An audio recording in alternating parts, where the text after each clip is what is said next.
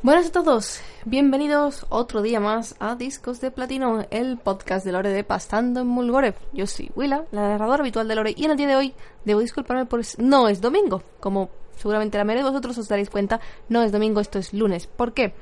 Debo pedir disculpas porque tuve un pequeño percance este fin de semana en el que me di cuenta que el archivo que había hecho estaba corrupto, tropeado, ido, llorando lágrimas de sangre y esas cosas.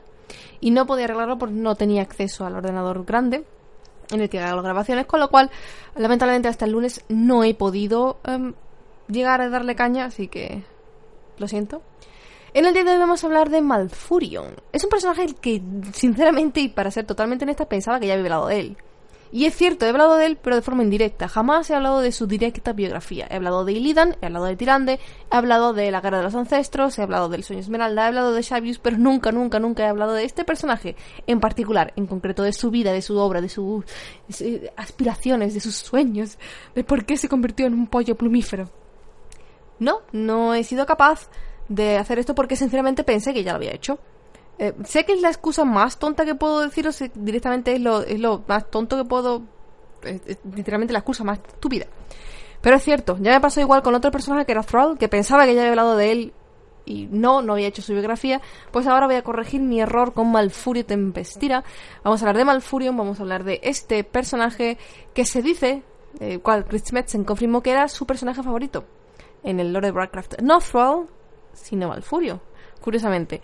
Vamos a hablar de Malfurio, vamos a hablar sobre todo de la parte de la guerra de los ancestros. Ya en las siguientes partes vamos a hablar del resto de eventos con Malfurion.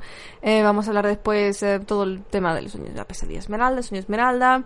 Eh, vamos a hablar del tema de la, la segunda invasión, donde luchamos contra el Kimonde, pero eso ya iremos más adelante poco a poco. En primer lugar vamos a conocer literalmente sus inicios.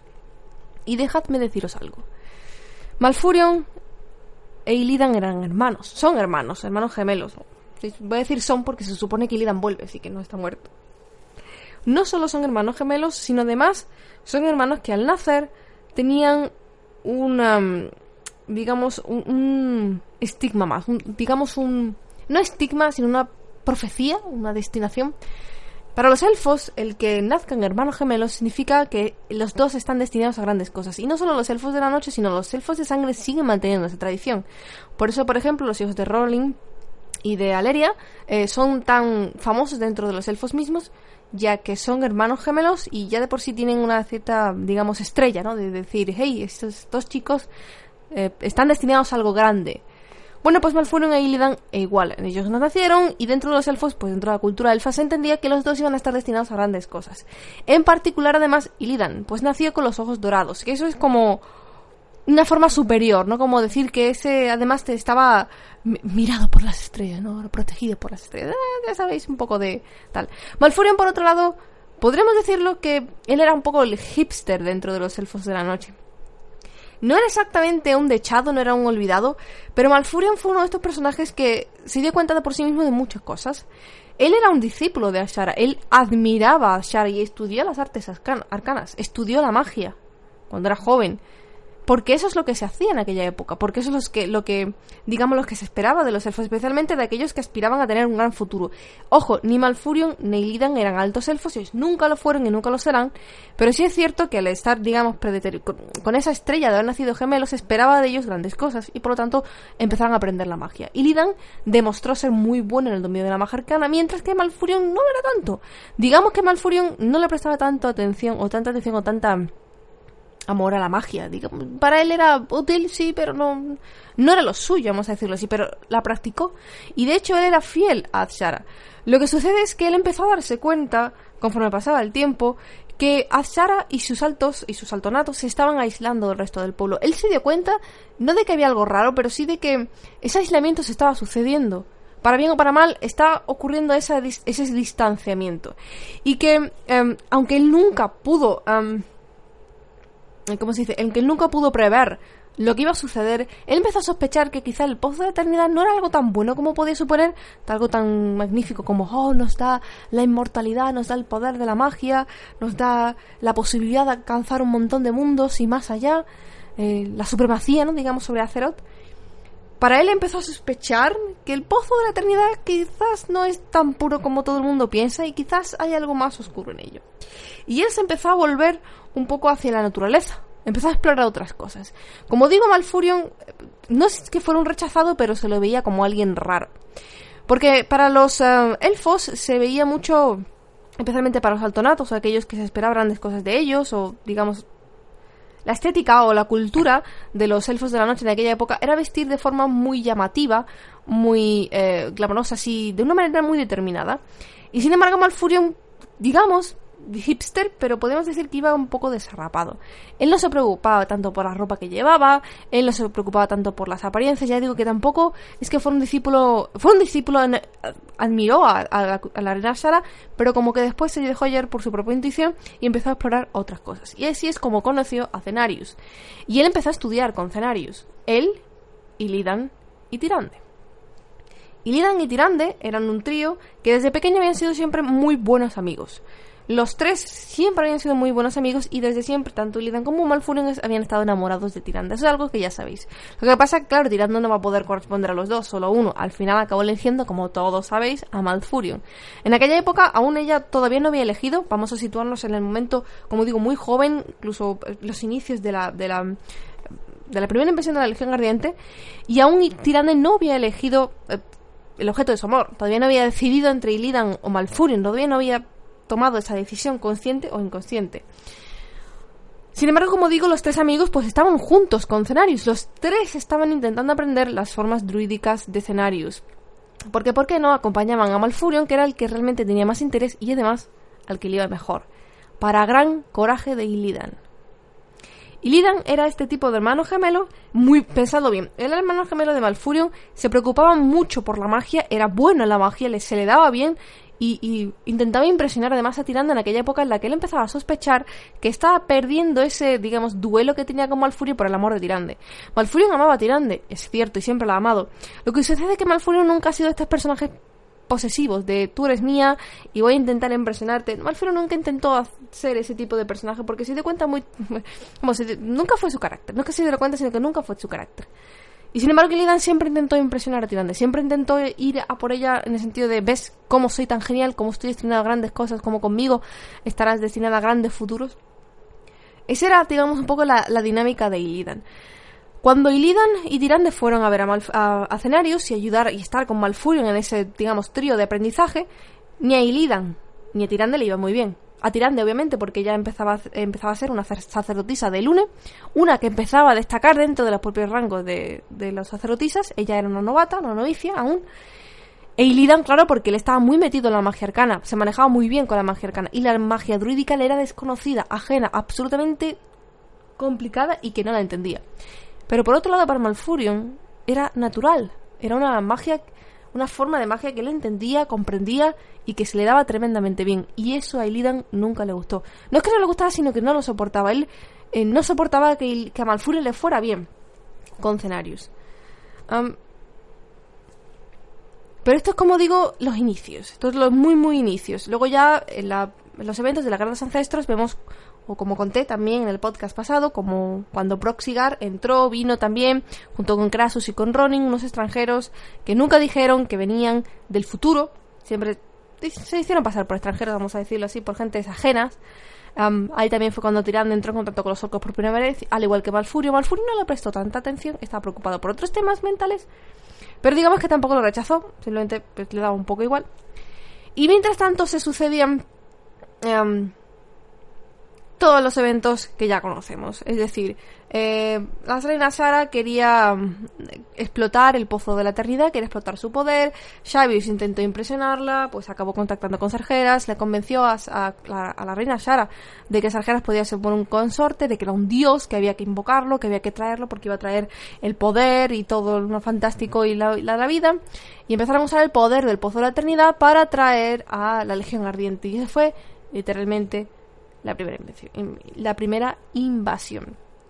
No solo llegó un montón de demonios, eh, sino también los comandantes como Arquimonde, Maroth y Hakar. En fin, en el momento en que llegaron, empezaron a arrasar con todo. Al principio ya sabéis que los elfos no creían que la reina Sara estaba detrás de ellos. De hecho, los elfos de la noche se preocuparon de su reina. Oh my god, que la, que la reina que la reina puede morir, que la reina puede morir por estos demonios que están arrasándolo todo. Tenemos que salvarla. Al principio no pensaban que los propios altonatos y la propia reina estaban detrás de todo ello. Pero, claro, la Legión Ardiente iba ganando. Unos elfos de la noche, por muy poderosos que puedan ser, yo que sé, como guerreros o como sacerdotes, no iban a poder contra todo el poder de la Legión Ardiente, especialmente cuando estaban siendo ayudados por los altonatos y la reina Sara. Mientras tanto, los altonatos empezaron a agruparse para castear un portal aún más y más grande para invocar a Sargeras, para atraer a Sargeras. En este momento tenéis que pensar que los Caldorei, los elfos de la noche, que no eran altonatos, estaban muy desesperados, estaban perdiendo la batalla, estaban viendo como todo estaba siendo arrasado, como iba a destruirse todo y no podían hacer nada, estaban siendo masacrados. En este momento es cuando entró en, eje Malfurion y la grandeza de Malfurion. Malfurion fue el que realmente le dio una vuelta de terca, fue muy innovador. Fue el único capaz de pensar en cosas completamente radicales para el momento que realmente salvaron a, sus, a su pueblo en general. En primer lugar, convenció a su hermano Illidan de que no utilizase el uso de la magia. Se convenció, o sea, Malfurion tenía muy claro que el Pozo de la Eternidad era un gran problema y era el problema que estaba trayendo el portal, el, núcleo de, todo lo que estaba trayendo de los demonios. Y le dijo Illidan, hey, tienes que parar el uso de la magia del pozo de la eternidad porque no es bueno. No solo estás ayudando inconscientemente en la Legión Ardiente a todos los demonios que nos están invadiendo, sino que además es malo para ti. Para. Um, y lo segundo que se le ocurrió fue pedir ayuda al semidios, al demigod um, Cenarius. Fue dijo, hey, necesitamos ayuda de algo superior, porque nosotros no podemos hacerlo solos. Esto nos viene demasiado grande. Es imposible que seamos capaces ni siquiera de hacerle frente si no buscamos ayuda. Esas dos ideas, la idea de, hey, parad con la magia, no es bueno utilizar la magia contra esta gente, porque la magia es precisamente el uso del pozo de la eternidad es lo que está alimentándolos. Y el hey, tenemos que buscar ayuda. Esas dos ideas, como digo, fueron tan radicales. No se les ocurrió a ningún otro elfo solo a Malfurion. Malfurion es el que empezó a a buscar, eh, a intentar dar esperanza a la gente. Y empezaron a ver en él más allá de un hipster, más allá de un raro. Empezaron a ver en él algo diferente. El uso de su magia diferente, el uso de la magia druídica. Empezó él a aparecer. Empezó él a usarla, a, hacerse con el control. Hasta ahora con Cenarius había hecho, sí, magia druídica, pero era como de aprendizaje. Ahora él empezaba a desarrollar plenamente sus poderes y a transformarse en el camino. Se empezó cuando tener sus cambios físicos, sus cuernos, su plumaje cada vez más evidente. Todo esto, como digo, fue a lo largo de un montón de batallas contra la Legión Grande. No fue algo de un día para noche de, oh, me acuesto y me levanto con cuernos y con plumas en los brazos. No, no. Pero efectivamente él empezó a poco a poco demostrar a la gente, a los demás fue de noche, que hay otra forma de luchar y que se puede y que él está allí. Y empezó a ejercer, a aparecer como una figura muy importante. Si Malfurion no había, no, no hubiera desarrollado toda esa admiración a los ojos del resto de las personas, admiración al resto de, los elfos de la noche, no hubiera podido tomar las decisiones que tomó después, que fueron tan claves, ¿no? Así que bueno, buscando ayuda de Cenarius, Cenarius dijo, hey, tenemos que buscar la ayuda de los dragones, porque um, esto no podemos siquiera hacerlo nosotros solos, los semidioses. Buscaron más ayuda y finalmente Malfurion llegó a la conclusión, tercera y de novedosa, de que la única forma de detener eh, a, los demonios, de detener a la, Legión Ardiente de que entrase por el portal era destruir el portal. Y destruir el portal suponía destruir el pozo de la eternidad. El pozo de la eternidad debía ser destruido. Y eso es algo muy clave. Como digo, a ningún otro elfo se le hubiera ocurrido jamás. Por una sencilla razón. No solo porque el pozo les da el poder de la magia, sino porque el pozo los hacía inmortales. Y porque el pozo para ellos era algo puro, sagrado. ¿Cómo podía ser que algo puro y sagrado podía ser la apertura de un portal? O sea, el portal de algo tan malvado y tan horrible como los demonios, como la Legión Ardiente. ¿Cómo podía ser eso posible? Pues Malfurion fue el único que lo pensó. Y gracias a que Malfurion había conseguido toda esa fama anterior, todo esa, el desarrollo de su personalidad, de su poder, diciendo, hey, soy una... Él creó esa figura importante de, de, esperanza para el pueblo. Dijo, hey, tenemos que destruirlo. Se puede vivirse en el pozo y de hecho, si queremos vivir, la única opción es destruir el pozo. Los alfas de la noche no estaban muy de acuerdo, pero Tirande, en aquel momento ya era literalmente la sacerdotisa de Lune, ya era la suma sacerdotisa o la alta sacerdotisa, ya no era una novicia, ya que por aquel entonces la anterior eh, suma sacerdotisa había muerto y bueno, pues le recayó a Tirande todo el poder para envidia de algunas y tal, pero le recayó a Tirande la novicia, el ser súper poderosa. Ella empezó también a tener su eh, influencia sobre la gente. Obviamente también había demostrado su valor en batalla, su poder de sanación, su influencia de Lune. todas estas figuras que conocemos ahora de, importancia como Malfurion y Tirande se, criaron aquí. Vamos a decir criaron porque no hay otra. Digamos que crearon su fama, mejor dicho, en estos momentos. Malfurion y, Tirande se crecieron en estos momentos. Y Lidan también estaba allí. Y Lidan lo que sucede es que en ese momento él estaba luchando muy activamente contra su adicción. Malfurion le pidió que dejase de usar el uso de la magia, casi se lo prohibió. Plan, de, te prohíbo que uses la magia. Para. Y Lidan luchaba, luchaba muchísimo contra su adicción. Era algo que lo rompía por dentro. Y Tirande lo intentaba ayudar todo lo que podía con su poder de sanación. Era algo que lo diría. Sin embargo, cuando Illidan, pese al amor que tenía por Tirande y pese al intento que él realmente intentaba ayudar a los elfos eh, de la noche a sobrevivir, a luchar contra el Ardiente, cuando Illidan escuchó por boca de su hermano que había que destruir el, el, pozo de la eternidad, la fuente de la magia, la fuente de la magia de Illidan, lo que él le daba poder, pensando bien. Illidan era un tipo que él había crecido pensando que él era especial, que tenía un, destino especial. Él estaba destinado a grandes cosas y él tenía un gran poder, un manejo importante de la magia, tanto que se había vuelto adicto a ella. El uso de la magia para él eh, era adictivo, era adictivo. Él era un junkie de la magia. Y cuando escuchó que iban a destruir el pozo de la eternidad, la fuente de la magia y del poder que él tenía era como, no, no, no. Tanto que los traicionó. Traicionó a su hermano, traicionó a su amor. Y se fue y le dio la pista a Sara y a los altos ratos de lo que iban a hacer Malfurion y compañía. En este momento, en este punto de la batalla, ya se sabía que Sara y los altos ratos estaban con la Legión Ardiente, que de hecho ellos habían sido el causante de la venida de la primera, de la primera invasión, de la Legión, la Legión Ardiente. en el momento en que Malfurion y Tirande se dieron cuenta que Illidan los había traicionado, que Illidan iba a avisarles de todo el plan y toda la idea a Shara, pues tenían que atacar. No por nada, sino porque por lo menos, aunque Shara ya supiera del plan, que al menos la sorpresa del ataque, del cuándo iba a ser el ataque, pues tenía así. Así que fueron a por ella fueron a por el Pozo de la Eternidad en un último gran ataque desesperado. En estos momentos sucedieron muchas cosas simultáneamente en la batalla, no solo el, asalto a lo que era el Pozo de la Eternidad, a, intentar destruirlo, sino además el tema de la traición de Malfurion, la calle de Malorne, etcétera. Todas estas cosas sucedieron casi simultáneamente, con lo cual em, todo, todo un poco a la vez es muy difícil, pero centrándonos en la figura de Malfurion, si queréis saber más, por supuesto, pues iros a los podcasts de la guerra de sus ancestros o de los otros distintos personajes. Pero centrándonos en la figura de Valfurion, él entró a luchar y entró a luchar contra Shara. Pensadlo bien, hay que tener grandes eh, valores para ir a por al Shara.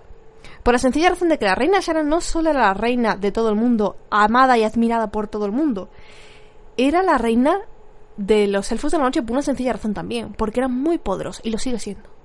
No nos olvidemos que la reina Sara mm, no es cualquiera.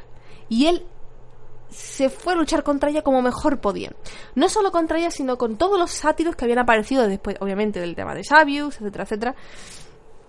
Eh, él, llegó allí y Tirande también estaba allí. Y de hecho, Tirande, intentando luchar contra todos los sátiros, los sátiros que había allí, contra todos los demás que intentaban eh, meterse en la batalla entre, entre y Malfurion, Tirande fue muy malherida. Tanto que Malfurion pensó que ella había muerto. Y en ese momento a Malfurion entraron los siete males por el cuerpo y empezó a ir con una ira tremenda a luchar contra, contra Sara. Ahí pensad cómo se expandió el uso de su, de su magia, cómo se expandió el uso de la magia druídica. Imaginad lo bruto que tenía que ser un Malfurion enfadado. Enfadado hasta el punto de tener una ira ciega a por Ashara. Tanto que la lucha entre Ashara y Malfurion, de la magia arcana y de la magia druídica, de del druidismo, hizo que el portal, el vórtice en el que estaba sentado el portal en el, en el pozo de la eternidad, empezó a estar inestable tanto que, que Malfurion casteó una, un, un, hechizo para intentar cerrar el, pozo y que todos acabaran, todos los que estaban intentando cruzar el pozo de Trinidad acabaran otra vez en, el, en el el vacío abisal, tanta inestabilidad creó ese hechizo, la lucha, la magia que viene al ambiente, pensaba que era como un polvorín, que al final el pozo de la eternidad empezó a colapsar sobre sí mismo, pensando un poco como si fuera un agujero negro, empezó a colapsar sobre sí mismo y a tirar de la tierra el palacio, la ciudad de Sinashari, todo. Después de ello, el pozo de la eternidad explotó ¡prabumba! en una explosión súper catastrófica en el que, bueno, ya sabéis que medio mundo se destruyó, ocurrieron muchas cosas en Azeroth. Imaginaos el primer cataclismo, pues, o sea, el segundo cataclismo que vivimos con la muerte, pues el primero fue peor, ¿no? Porque separó las tierras, creó la vorágine, hundió Finashari, provocó un montón de cambios, un montón de magia en el camino. Pensad que tal justo en el momento en que Sinashari a hundirse, llegó el poder de el dios antiguo los convirtió en Naga, así que todo muy oportunista. Y sin embargo, Malfurion sobrevivió. increíblemente, Malfurion sobrevivió. Y no solo Malfurion, sino demás tirantes. Muy mal herida, eso es cierto. La batalla resultó ya bastante mal herida, pero sobrevivió, todos sobrevivieron. Bueno, todos. Sí. Um, cuando vieron que la batalla había terminado, podríamos decirse que con cierto éxito, pese a la destrucción del pozo de eternidad, lo cual garantizaba que los elfos de la noche se supone que no eran inmortales y que ya no podían usar la magia, ellos pensaban, hey, todo esto ha acabado, tenemos que llevar a toda la gente, después de todo este caos, la gente que ha sobrevivido, tenemos que llevarlo a un nuevo hogar, al, al Monte Ijal, que era el lugar que ellos decidieron, bueno, pues, un lugar que creían tal, junto con Cenarius y demás. Y sin embargo, para su gran horror, imaginad, Tirande y Malfurion, los dos sobreviven, Malfurion con un, con un alivio tremendo después de haber estado luchando incansablemente contra la Legión Ardiente, contra la magia de los demonios, contra Xavius, en el sueño Esmeralda, aprendiendo a ser druida a marchas forzadas, viendo además cómo cae Malorne, cómo cae Cenarius, su maestro, cómo cae todo el mundo, cómo él se convierte en el archidruida, en el señor, en el maestro Shandó de los druidas para una, nueva clase, digamos, que, él estaba empezando, porque claro, Cenarius desaparece, él tenía que seguir enseñando a los druidas. imaginaos eh, eh, el, alivio de sobrevivir a todo este de, oh, Dios mío, todo se ha acabado, por fin podremos intentar limar, limarnos, lamernos las heridas y descansar un poco, y de repente se dan cuenta con horror absoluto tanto Tirande como Malfurion que Illidan había creado un segundo pozo de la eternidad. Illidan, ese junkie, ese adicto desesperado por la magia, había eh, tomado en el momento más crudo de la batalla sabiendo además que la Legión Ardiente iba a destruir no solo el... que, que, la Legión Ardiente al entrar iba a destruirlo todo, iba a arrasar con toda la cultura de los elfos de la noche. Y Lidan sabiendo esto, ¿sabéis la decisión que tomó? Tomó la decisión de llevarse un poco del pozo de la eternidad en unos viales especiales. Porque él no podía vivir sin la magia. Porque él iba a dejar que el pozo desapareciera y que él se quedase sin magia y sin su adicción. Y por lo tanto él creó un segundo pozo de la eternidad en ese lago. Así que sí. en este momento tenemos que pensar que Malfurion se había convertido en una figura eh, de liderazgo entre, entre su pueblo, entre la gente que quedaba de los elfos de la noche. Él, había, él había quedado como un líder, tenía que tomar decisiones duras y una de ellas es esta de aquí. Se había convertido en una figura, una figura de esperanza, una figura de poder, uno de los grandes líderes en la lucha contra la Legión Ardiente y literalmente el segundo líder, o si no el primero, junto con Tirande, en igualdad de, condición, de su pueblo. A la caída de Asara, Tirande y Malfurion se elevaron como los grandes líderes que eh, velaban por el pueblo de los elfos de la noche, lo que quedaba de ellos. Y Malfurion vio como su hermano gemelo hacía esa tremenda tontuna y esa tremenda locura y los condenaba de nuevo. Y tuvo que tomar una decisión. Vio que en los ojos de su hermano, o el la venda de su hermano de los ojos, que Illidan nunca iba a recuperarse. Illidan era un adicto a la magia arcana y que esa magia siempre iba a suponer un peligro para el mundo. Así que lo encarceló. Encarceló a su hermano gemelo en el interior de las cavernas, dentro de Hal, para que nadie pudiera... para que él no pudiera hacer más daño. Lo condenó. Es ahí también cuando Mayev, canto sombrío, dijo, hey, yo lo vigilaré, etcétera, etcétera. Sin embargo, quedó la pregunta de qué hacer con el segundo pozo de la eternidad, ¿qué hacemos con él? ¿Lo destruimos? Y entonces pensaron, dijeron, ¿cómo lo vamos a destruir? Si acabamos de destruir el primero, el original, y se ha creado un cataclismo que ha destruido todo Azeroth. ¿Cómo vamos a atrevernos a tocar siquiera este? ¿Qué pasaría? ¿Romperíamos de verdad el planeta? ¿Seríamos literalmente... Podría suceder que destruyésemos todo el planeta. No podemos arriesgarnos a esto. No podemos. Así que no se atrevieron, no es que no quisieran, es que no se atrevieron a destruir el segundo pozo de la eternidad porque temían por el resto del planeta. dijeron, por Dios, es que mirad lo que ha sucedido con este pozo de la eternidad que acabamos de ver todo, que es que literalmente hemos sobrevivido por los pelos. Y, ahora tenemos por culpa de Lira un segundo pozo de la eternidad, es decir, seguían siendo inmortales, seguían pudiendo usar la magia. Dijeron, no, no podemos, que no podemos destruir este pozo, pero sí podemos prohibir usar la magia sí podemos prohibir que nuestro gente utilice la magia arcana. Prohibir, absolutamente, precisamente por lo que sabemos que sucede. Porque al final, eh, no solo es adictiva, causa adicción, sino que además da problemas. Y es aquí también cuando empezaron a suceder las extinciones. Los elfos de.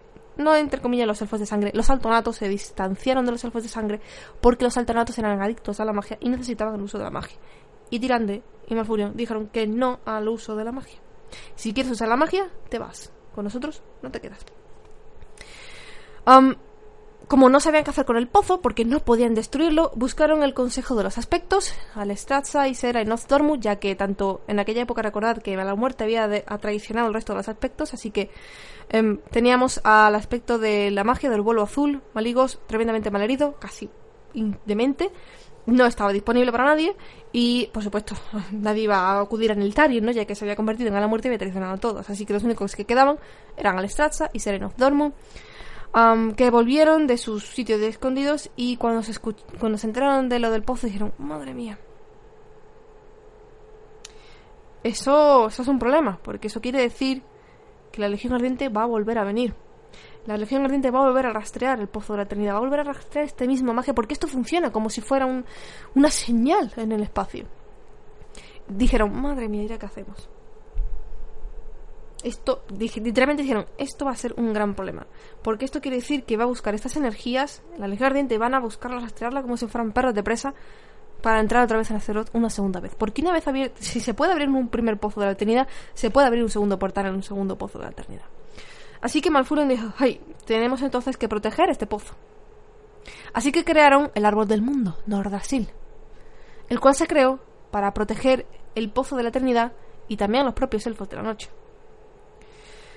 No solo eso, sino que además los propios aspectos Alestrazza, Nostormu e Isera dieron poder a Nordrasil para que se protegiera a sí mismo y protegiera el pozo de la eternidad. Um, a Stratza le dio la semilla de Ganir, una semilla importante de, un otro árbol importante. Nothdormu le puso en un encantamiento.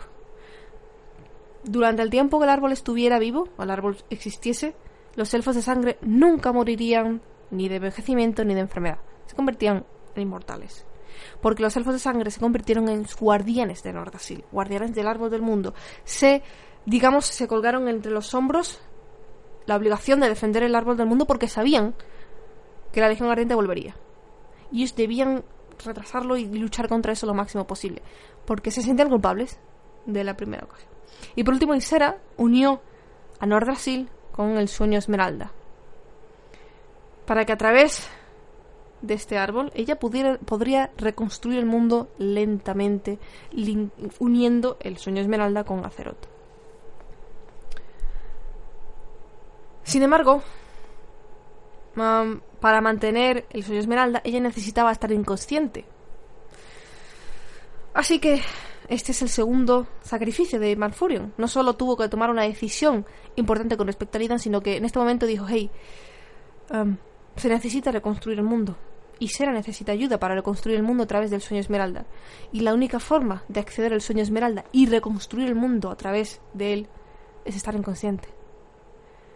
Así que los druidas, todos los druidas que existían en aquel momento y los que al final y los que se iban creando o aprendiendo decidieron, digamos, cargarse también sobre sus hombros este, esta, esta carga, aceptar esta carga, mejor dicho, y dijeron, ok, vamos a dormir por cientos, miles de años, incluso pese a todos los años que se van a perder, porque pensad que mientras ellos duermen, es cierto, no van a morir sus seres queridos ni de envejecimiento ni de edad, pero se van a perder años, un montón de años en los que ellos no van a estar conscientes, van a estar haciendo otra cosa.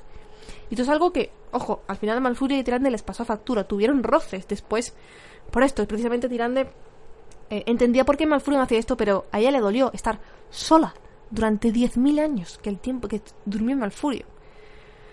Para que así estuvieran eh, unidos en el sueño Esmeralda y pudieran reconstruir Azeroth a través del sueño Esmeralda, a través de Nordrasil. Es muy importante todo esto porque todo esto fue como, como una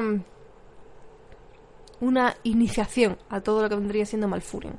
Este es Malfurion, esto es como creció en aquella época, cómo se convirtió en una figura muy importante para los elfos, cómo pasó de ser un rarillo dentro de los elfos a ser una figura de la esperanza, de algo nuevo, de que todo puede volver a nacer, de la naturaleza, de, de una clase nueva, una forma nueva de ver la vida y el mundo y la esperanza. Tomar decisiones difíciles como el hecho de su hermano y de dormir porque era lo mejor que se podía hacer para, para intentar sanar las heridas que en ese momento tenía Azeroth. Y es aquí donde vamos a dejar esta primera parte. Vamos después a continuar con más historias, porque Malfurion es cierto, se tomó una pequeña siesta. Miles de años, nada que un andaluz, bueno, no pueda superar. Pero es cierto que hubo más cosas, sucedieron más eventos. Lo que sucede es que, claro, eh, van a estar bastante esporádicos con respecto al tiempo, porque Malfurion era, me duele, me levanto porque me hace falta, me duele, me levanto otra vez. Y vamos a verlo un poco de ese estilo. Así que vamos a ver el resto de las partes o de la vida de Malfurion en sucesivos podcasts. No creo que esté tantos como Thrall, que fueron cinco. Pero vamos a ver un poquito más, vamos a intentar entender un poco más la importancia de Malfurion y cómo siguió creándose todo un nombre. Porque pese a que durmió durante milenios, siguió manteniéndose como uno de los grandes nombres, no solo entre los elfos, sino entre el resto de las razas de Azeroth, y también conocido como el primer archidruida, Malfurion Tempestida. Esta es su primera parte. Nos vemos como siempre la semana que viene con otro poquito más. Y si tenéis alguna duda, preguntas, sugerencias son más que bienvenidas.